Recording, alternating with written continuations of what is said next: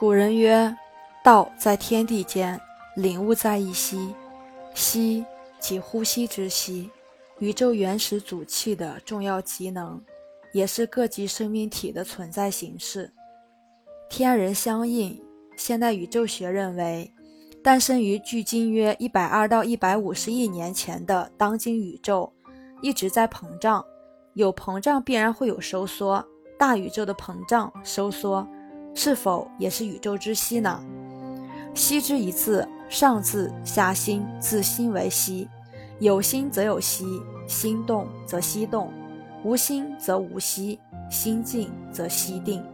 一阴一阳之谓道，一一一呼一吸，故为息；不呼不吸，亦为息。又曰：凡人之息以喉，仙人之息以脐，真人之息以种。言曰：人活一口气，先天元气。人每呼吸一次，便消耗一份来自先天的元阳真气，故凡人一呼一吸，即一生一灭。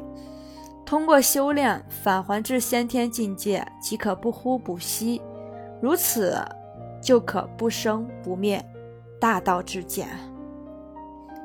古人曰。人禀天地之气数有限，宜于保养。气存数即存，气尽数即尽，故培元固气为禅道双安的重要法则。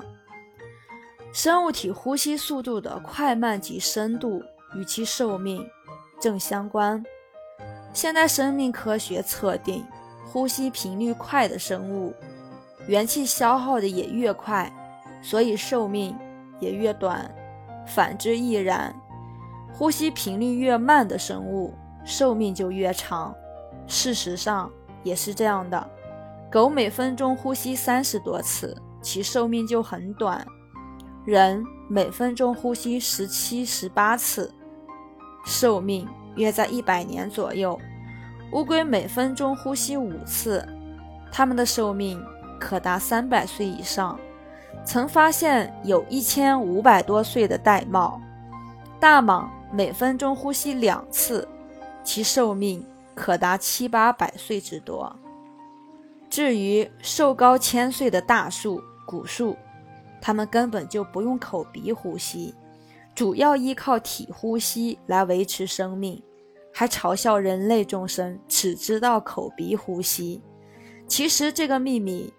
东方佛道两家的养生家们早已知道了，所以由此可见，呼吸之道分为后天生命的一呼一吸即为凡息，与先天性命不呼不吸之真息，真息无息，胎息则为从后天生命一呼一吸、一生一灭之凡息，过渡到先天性命不呼不吸。不生不灭之珍惜的桥梁，无此桥梁，修真正道者即使精通天下所有大法秘法，神通也很广大，没有胎息这个基础，必难以返还先天无极元明之道而齐神天仙金佛果位，最终还是被业力牵引而去参与六道轮回。这样一来。佛祖教外别传的长久住世之法，与老子教内真传的长生久世之道，原来至简至易，简易的仅两个字：呼吸。故而古人曰：“不根于虚静者，定系左道；不归于简易者，必是旁门。”武冲虚真人更明确指出：“达观。”往昔千千圣，呼吸分明了却仙。佛家弟子们曾经请求佛祖传于修身之法，他老人家当即答应，并说修身应该在生命存在的根本形式上进修。那你们说一说，生命存在的根本形式表现在什么地方？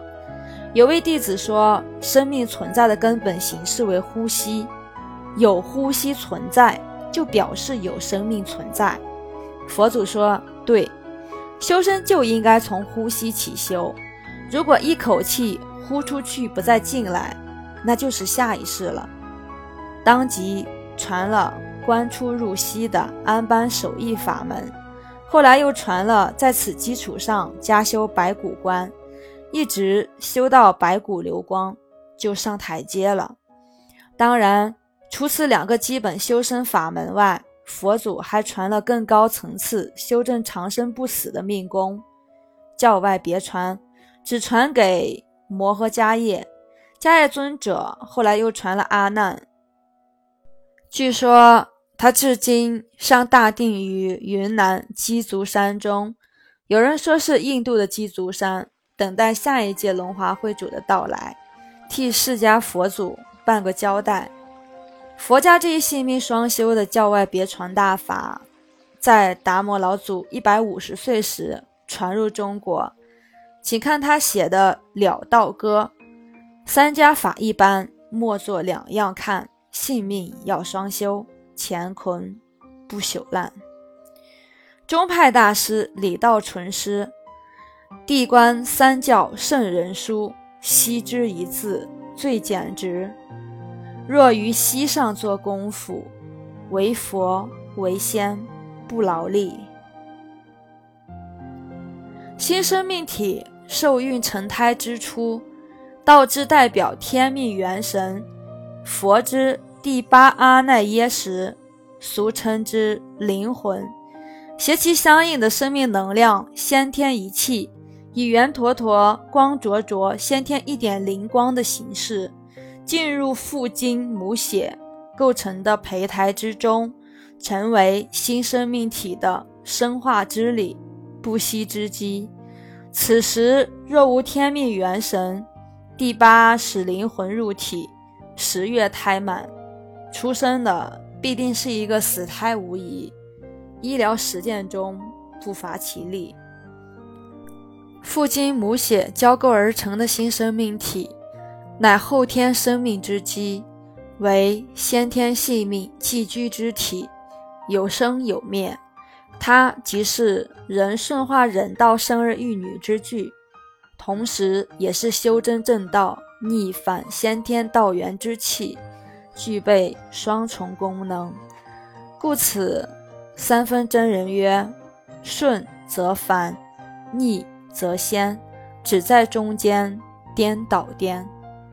坚持性命双修，佛道双了的武冲虚真人说过。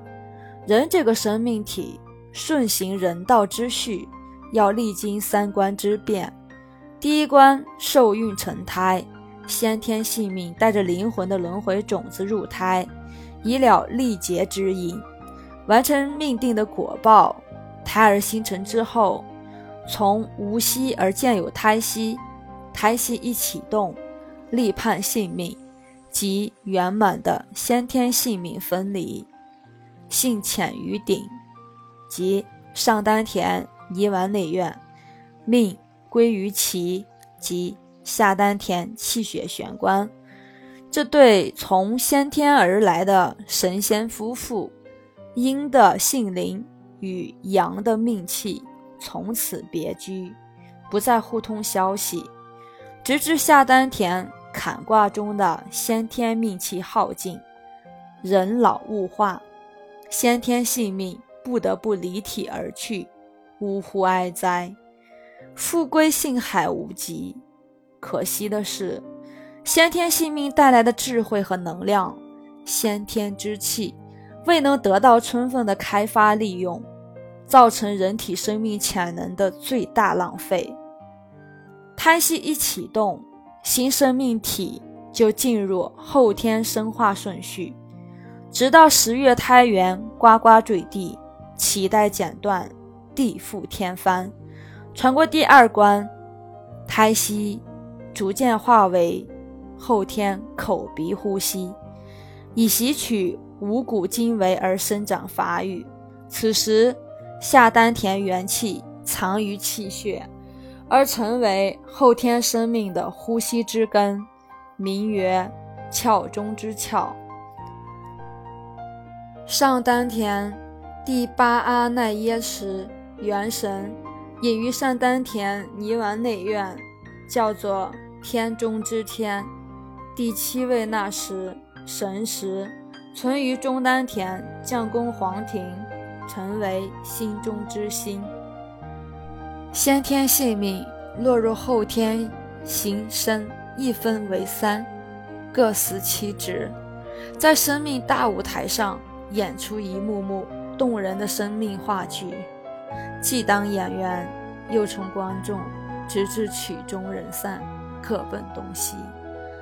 通过后天呼吸，生命体滋养培育至男十六、女十四，天癸至，即后天形生补养至神全、气全、精全的三全状态。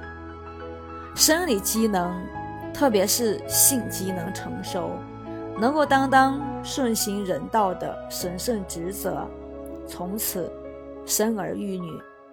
生生不息。张三丰祖师曰：“顺行的时候即逆行的时候，捉住原初那点真，万古千秋生不朽。道家的金丹之道曰逆修之道，此时将此欲顺行人道而外游的原初精气，宜绝收归根窍，培育温养。”并进一步还精补脑，令下丹田元气与上丹田元神在后天色身中重新团聚，复还其来时的本来面目，结而成丹，育而成胎，即道胎，成就法身而重返先天。要令这一对分别已久的神仙夫妻团圆而重铸性命，再造乾坤，必须要有媒婆牵线才行。这个媒婆非常现成，乃自己身中的胎息是也。故而古人曰：“中宫胎息号黄婆，胎息无息，无息则三家相见。”三家相见，结阴己，欲救倒胎。所谓三家者，黄婆、胎息为一家，上丹田元神为一家，下丹田元气又一家。